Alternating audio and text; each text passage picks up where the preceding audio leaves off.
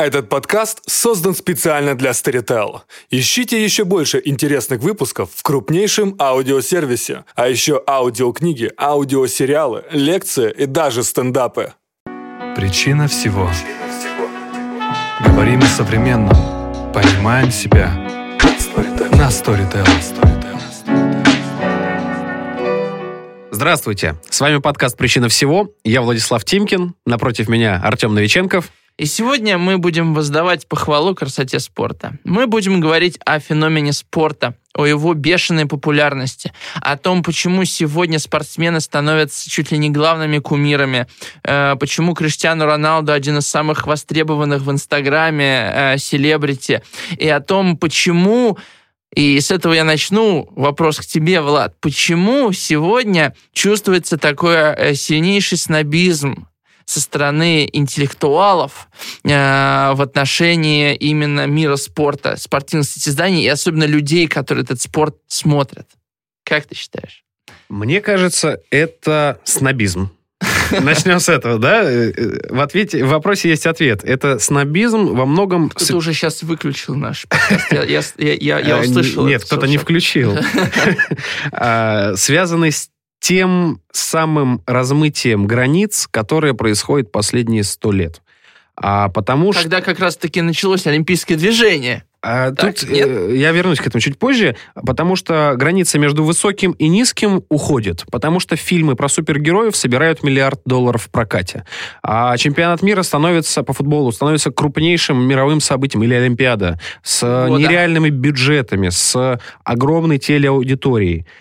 А, Потому что как будто нет границ, определяющих кому можно. То есть это какое-то произошло размытие каст, которые были в голове, и э, очень демократичный вход доступа для просмотра и игры.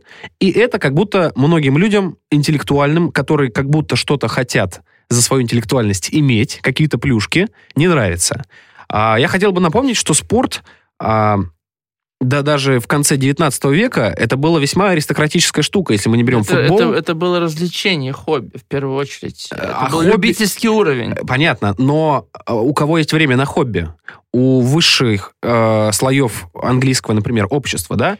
Если мы возьмем совсем раньше, э, когда были греки с их олимпийскими играми, еще теми, э, не сделанные Пьером, не воссозданные Пьером де Кубертеном, э, это было общенациональное событие, на котором состязались философы, э, дворяне, бойцы, дворяне, дворяне да, да, свободные люди, Аристократы. да, аристократы, то есть не рабы. Это развлечение свободных людей. И мужчин еще. И мужчин, да, женщины не допускались даже на стадион. Свободных мужчин. А, собственно, сейчас э, спорт забирает свое. Впервые, наверное, в истории спорт а, получил государственную поддержку, спорт получил а, легитимизацию за счет того, что это действительно улучшает здоровье, а здоровым быть модно. То есть... Ну, не, небольшой спорт. Спорт как вообще занятие Спорт как вообще занятие физкультурой, да. А, с чего э, представить еще в начале 20 века было нельзя. А, тот ну, же да, Хосе ли... Артега и Гассет писал, что, а, я надеюсь, хлынет вот эта вся демократическая муть, а, то, что люди занимаются физкультурой да, и да, да, да. ходят полуголые на пляже, быть загорать. Толстым, быть толстым, солидным, это было солидно и да. модно, да? И даже продавались накладные брюшки для молодых людей, чтобы они солидно выглядели Франц в обществе старших. дико комплексовал из-за того, что он поджарый, подтянутый. При этом он занимался спортом и был вегетарианцем. Такая э, немножко двусмысленная ситуация. Да, да создавал себе поводы пострадать. То есть, по-твоему, э, значит, вот этот снобизм, да, э, берется именно из того, что спорт это стало как-то очень просто, всем доступно, и человек, который привык э, потреблять качественное, там, высокое искусство, потреблять хорошую пищу, грубо говоря, да, ну, это, правда, не обязательно, он смотрит на спорт как на просто часть массовой культуры, ничем не отличающейся от Голливуда, так? Тут важно именно то, что снобизм всегда есть следствие непроницаемых границ. Когда сноб или тот, кого за сноба считают, а, считает, что ему что-то должны или обязаны за то, что он такой интеллектуал или такой эстет или такой моралист, То есть это всегда проблема распределения ресурсов. Вообще а, э, всегда вызывал вопрос а, у многих людей, почему такие богатые люди, как Билл Гейтс или к- Марк Цукерберг, так просто одеваются, так просто живут. Или там Ин- Ин- Ингвар Кампрат, владелец Икеи, а, всю жизнь ездил на стареньком Вольво. Э, Тут э, штука-то в том, что если ты а, спокоен в себе, тебе не надо быть э, снобом. Снобом. Да. Понятно. А, я считаю, тут еще один важный момент, э, что вот как раз-таки в этой в, в эпоху глобализации, смешения высокого с низким, э, человеку очень важно выстраивать э, да, вот опять-таки свои границы, они выстраиваются э, не через то, чем я являюсь, в первую очередь, а через то, чем я не являюсь. Поэтому я не люблю Голливуд. Опа. Я не смотрю спорт. Опа. Я не ем фастфуд. Опа. То есть ты ограждаешь себя от одного, второго, третьего, четвертого, и ты говоришь, от, все, что осталось, я себя огранил, это я есть. То есть э, методом исключений. И спорт, это, во-первых, э, спорт э, очень время затратен, да, просмотр спорта. Во-вторых, чтобы включиться в спорте, надо постоянно как-то да, наблюдать, читать, знать, что происходит. А, то есть э, сюжет ты не будешь считывать, если ты просто включишь матч по крикету между Новой Зеландией и Голландией, например, понимаешь? Пакистаном. Это, Пакистан. Да, тебе будет это неинтересно. А, И гораздо проще а, от спорта закрыться. То есть спорт рассматривается как многосерийный сериал, как мне кажется, который ты думаешь, господи, его и так все смотрят, как «Игра престолов». Да, я не буду смотреть, потому что это сложно. Ну, оставим это на их совести. э, пусть лишаются этой прекрасной части да, и мира. следующий вопрос. Зачем, почему, почему люди смотрят спорт тогда, да? А, почему и, и как его можно смотреть, да? А, что меня- в нем такого? У меня тут два ответа. Во-первых, агональное лежит в основе человеческой природы. Говорит Это нам Йохан. Агональное От значит слова игра, огонь, огонь, огонь, да, игра, состязание. То есть игровое состязательное начало лежит в человеческой природе. Говорит нам Йохан Хейзинга в своей книге а, прекрасной «Homo ludens. Человек играющий». У Хома, и у Ханса э, Ульриха Гумбрехта огон и арете, то есть э, противоборство и уважение э, дух игры, это вот арете и огон. Огон рассматривается как-то два главных э, смысла вообще любого состязания спортивного в том числе. Да, э, я предлагаю к этому чуть позже вернуться, потому что это большая тема. А вторая причина, почему люди смотрят спорт, потому что, да, действительно, это внешне напоминает сериал, но в каждом матче может произойти что-то, что перевернет игру. То есть э, здесь тавтология, да, каламбур, игра-игра, но м, это действительно так. А, игра прекрасна и отличается от мира тем, что в ней есть правила, четкие. Есть, и есть соперник, чего на самом деле в нашей жизни э, в чистом виде не бывает, что кто-то целенаправленно против нас а, строит козни. Да, если мы не политик высокого уровня, а, но и для него мы тоже, э, мы не фигура, а пост нами Ну, занимаемый. все, обычно все не, не, не такое вот э, бинарное, не все Да, бинарное, да, да. А спорт, он э, подобен в этом смысле жизни в ее чистоте, А, потому что м, у нас с соперником игра с нулевой суммой, как бы, да, кто, кто-то обязательно выиграет, а кто-то проиграет, если мы не берем ничью, да, и многие виды спорта не приемлят ничью, э, так или иначе э, выделяя победителя и проигравшего. Да. И получается тогда это в каком-то смысле столкновение воли, воль, да, с двух сторон. Это м, удача, которая неизбежно присутствует и обыграна множественными То есть ритуалами. такого образ судьбы, я бы даже Да, сказал. да, да, как да, да. Вот бы. э, это все, то есть это спорт напрямую нас вталкивает буквально в греческую философию с ее пониманием мира и, и- места человека в нем. А именно поэтому смотреть за каждым сезоном спортивных состязаний не надоедает. Ты раз за разом с удовольствием входишь в ту же воду, да? Хотя для человека далекого от спорта это может показаться странным и ну, во- совершенно непонятным. Зачем это смотреть раз за разом? Ну, Хак Хаттабыч, да, который возник и говорит, чего они бегают за одним мячиком? Пусть у каждого будет по мячику. Но я еще, да, сюда добавлю, э, что мне кажется, э, как я уже говорил, да, э, в спорте особенно интересен сюжет. Действительно, это так. То есть и матч по крикету я тоже не буду смотреть, потому что я не знаю игроков, я не знаю, что там есть. А, скажем, э, когда какой-то спортсмен э, переходит в другой клуб, и для него это вызов, и сможет ли он там что-то изменить. Старый тренер, который возвращается э, в новый клуб, получится ли у него что-то изменить, да? А, Или старый молодой тренер, который возвращается в старый клуб. да, да, в тот, с которым он 10 лет добивался побед, или там новичок, на который накладывают сумасшедшие ожидания, он э, их оправдает, или он сломается под их гнетом. То есть эти все сюжеты тоже интересно смотреть. И следующий еще момент, как мне кажется, что спорт так нравится современному зрителю тем, что в отличие от СМИ, в отличие от э, массового, массовой культуры, в отличие от политики, естественно, спорт не имеет мнения. Он ясен. Он ясен. Но он, не, он никогда тебя ничему не учит, и он никогда тебе не рассказывает, что он хочет до тебя донести. То есть в действиях футболистов на поле, э, не знаю, волейболистов нет мнения. То есть ты наблюдаешь просто за процессами, которые, понимаешь, да, ничем не окрашены.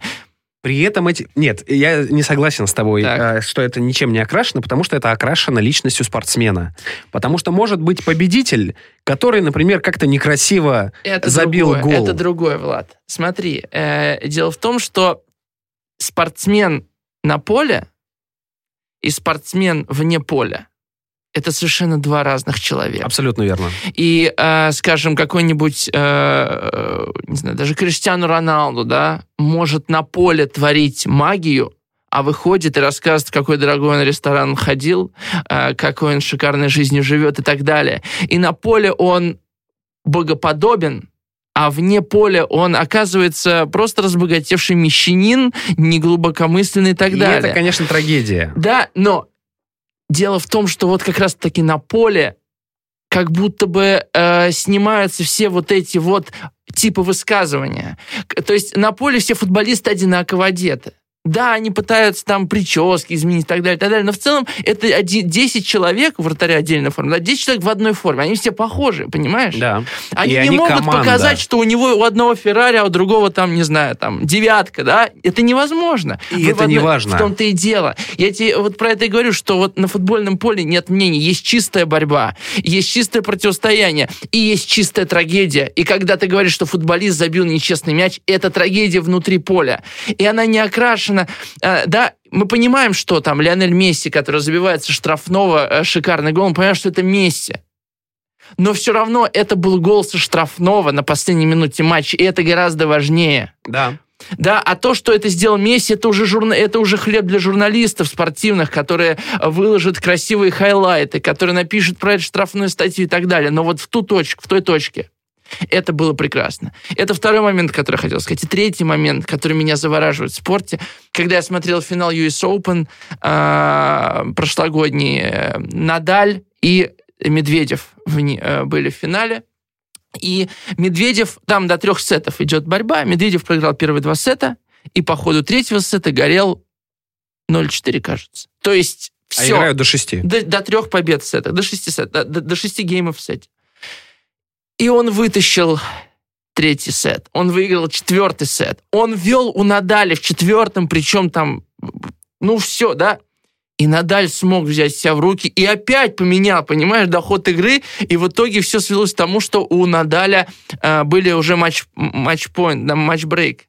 Он бил, э, подавал на матч, и вот когда он подкинул мяч, все остановилось. То есть а, замер стадион. Они три с лишним часа шли к вот к Почти этой четыре, да, точке. к этой точке. То есть вот, вот э, да, три часа вот, этой вот от этого агона, этой борьбы бесконечной, три с половиной, три сорок пять, что ли, да, они все связаны в эту точку, и как будто бы вот эта секунда, когда мяч в полете, она длилась бесконечно долго. То есть вот футбольные моменты, баскетбол, спортивные моменты, это моменты, которые собирают в себе в некоторых точках все бытие.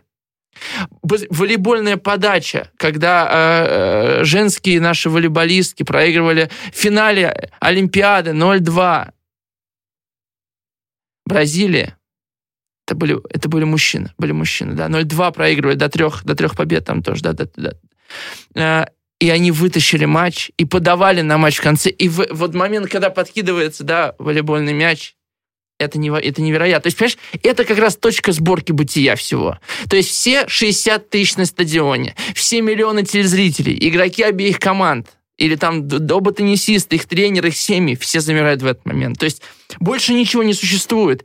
И это очень это очень философский момент. То есть мы проживаем целиком и полностью. И мне кажется, вот эта потоковость спорта, она сама по природе своей философична. В общем, это то, что я хотел сказать в моей длинной речи. Я хочу подхватить у тебя эту эстафетную палочку и продолжить а, рассуждением о том, что два соперника, выходя на поле друг против друга, неважно, это команда или личность, а, знают, что они могут проиграть. Каждый из них готов к борьбе, в которой он не обязательно выйдет, из которой он не обязательно выйдет победителем.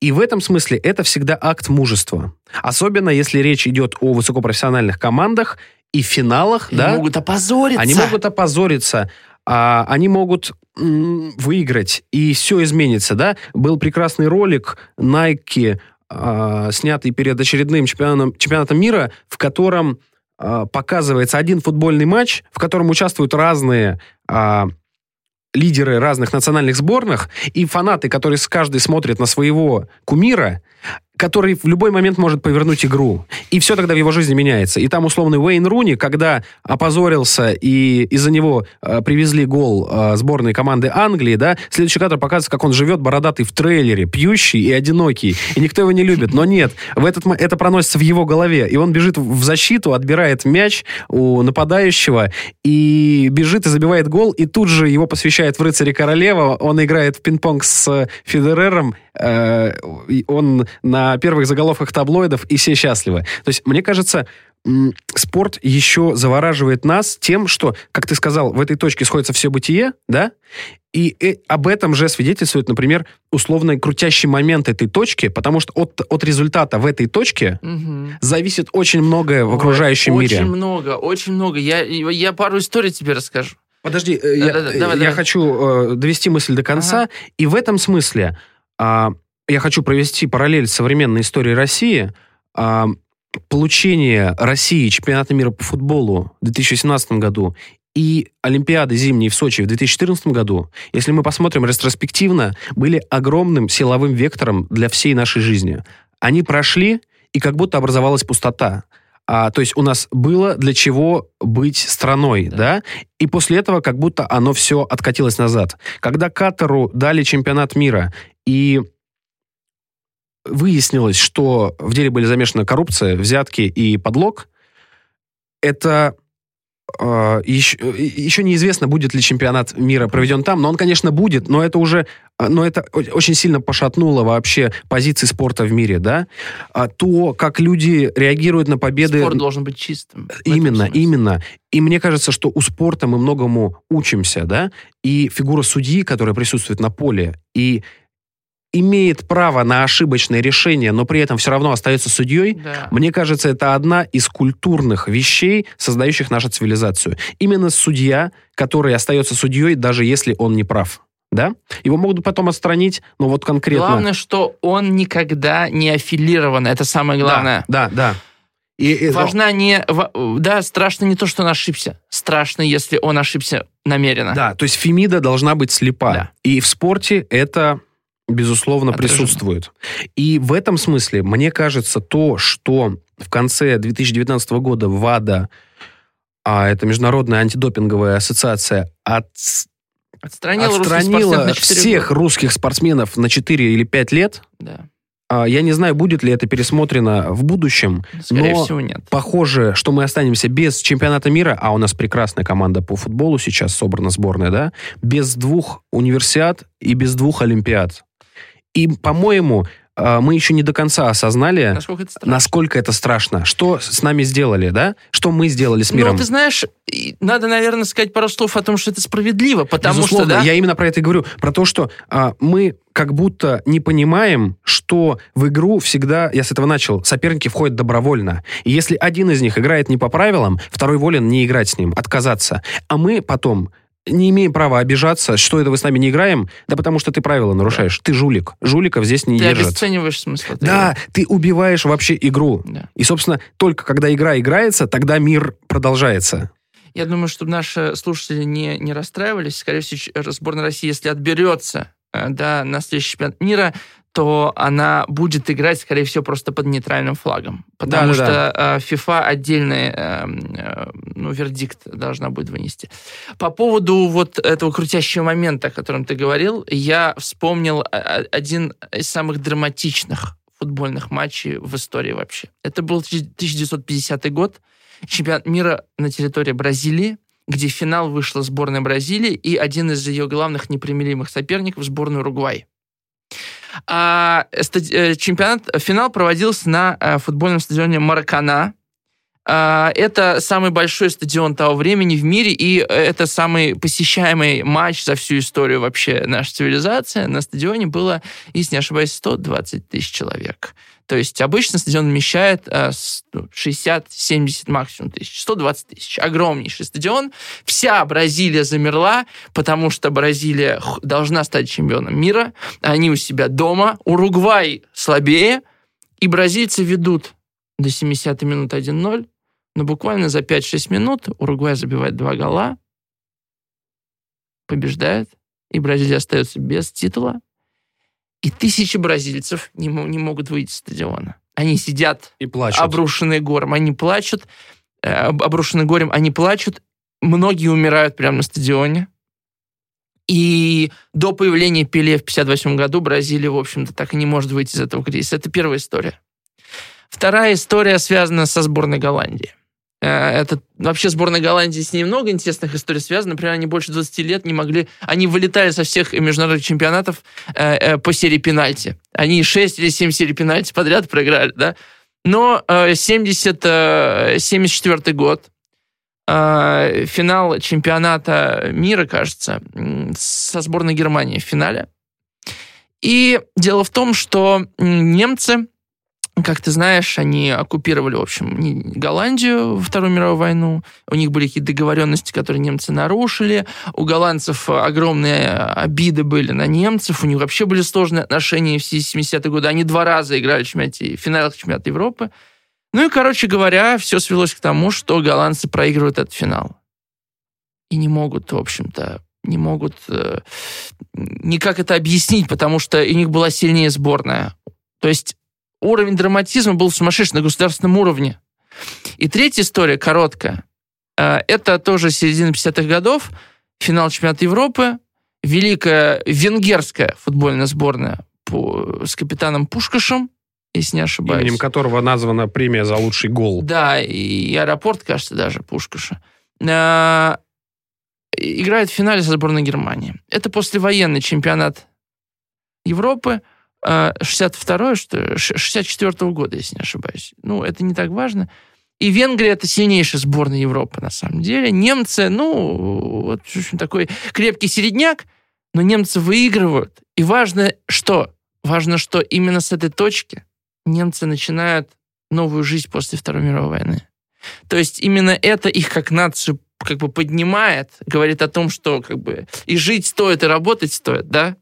Вот, то есть спорт — это на самом деле не просто вот какое-то проживание эмоций. Иногда это, как сказать, э, бытиеобразующее какое-то бывает мероприятие, да, от которого все потом выстраивается. И Олимпиада в Сочи, да, после, да, которая, казалось бы, будет поворотным моментом в истории России, и потом в связи, да, э, Крыма, все это в другую сторону В итоге она и оказалась поворотным. Да, только... вот, то есть вот, да, кажется, спортивные мероприятия, да, спортивные мероприятия, они могут просто стать в центре нации, истории и так далее. Потому что они, в отличие от практически всего остального в нашей жизни, выделены как отдельный элемент из мира, и как будто у них есть собственная гравитация Мгм. у всех этих а, спортивных событий.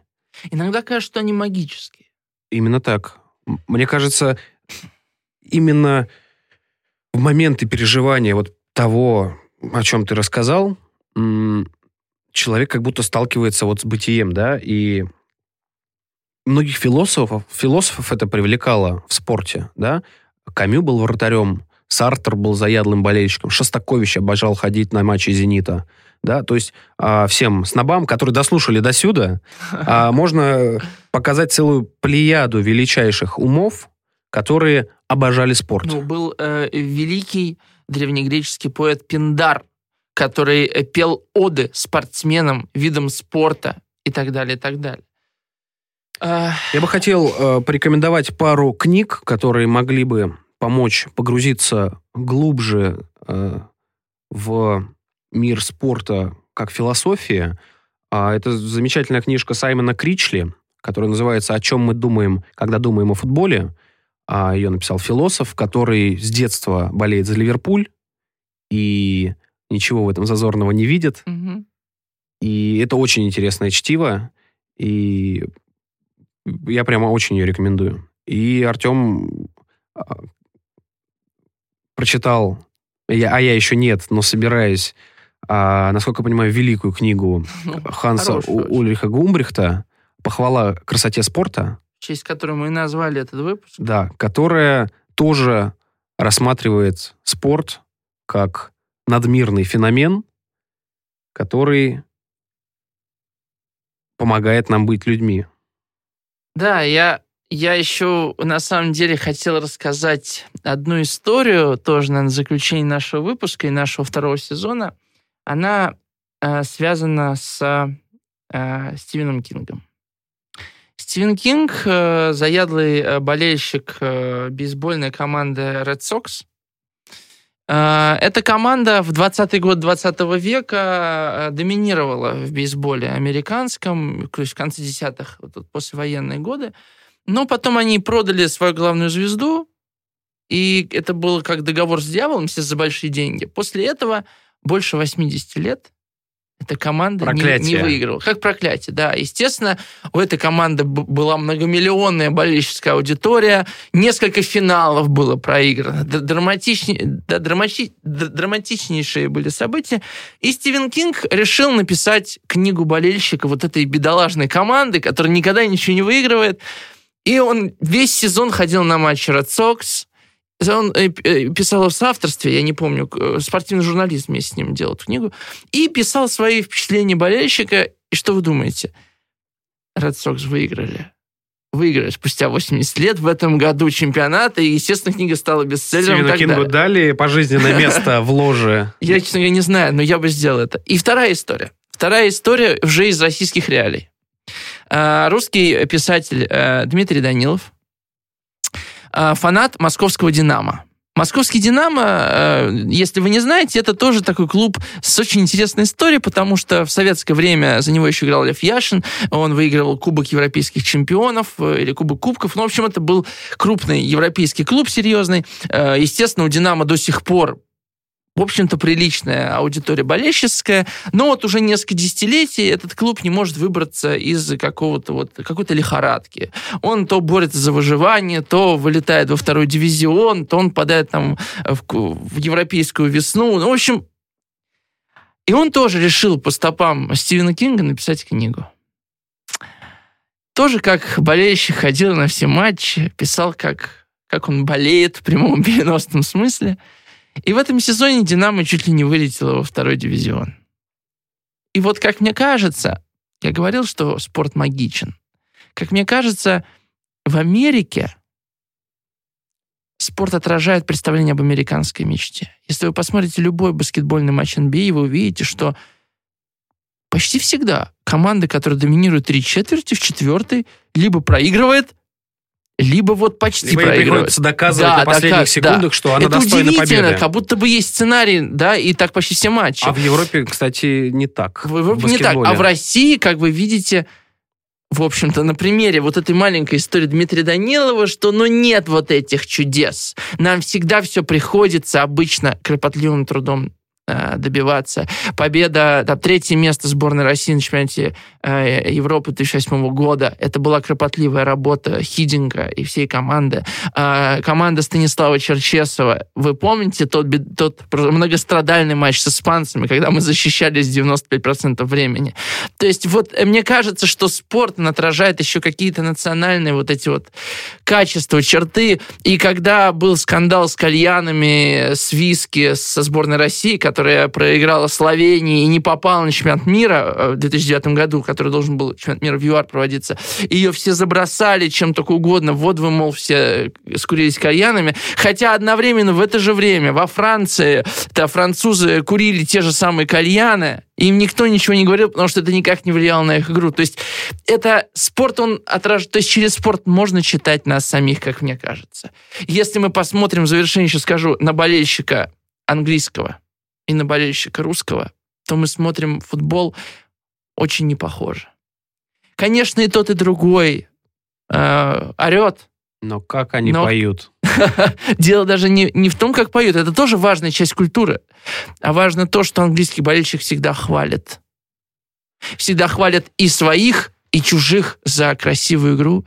И за... благодарит. И благодарит. Причем он телевизор благодарит, понимаете, в чем дело. А русский болельщик гораздо чаще обращает внимание на э, какие-то негативные черты игры. Я, э, да, просто так накидываю разные вещи про спорт, которые отражают нашу реальность. Но это не только про болельщиков. Александр Моисеевич, который полжизни прожил в Лондоне и преподавал там в Институте И про Востока, Пятигорского, да, поясним. а, рассказывал, чем отличается русский от британца. М.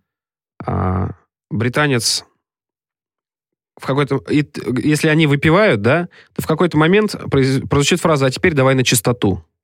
И в этот момент русский начнет говорить гадости о тебе, а британец о себе. Отлично. В общем, э, на этом мы наш завершаем второй сезон подкаста «Причина всего». Спасибо, что вы с нами. Да, слушайте нас и дальше, надеюсь, на Storytel. С вами был Артем Новиченков. И Владислав Тимкин. То ли еще будет? Вы дослушали до конца и хотели бы послушать еще?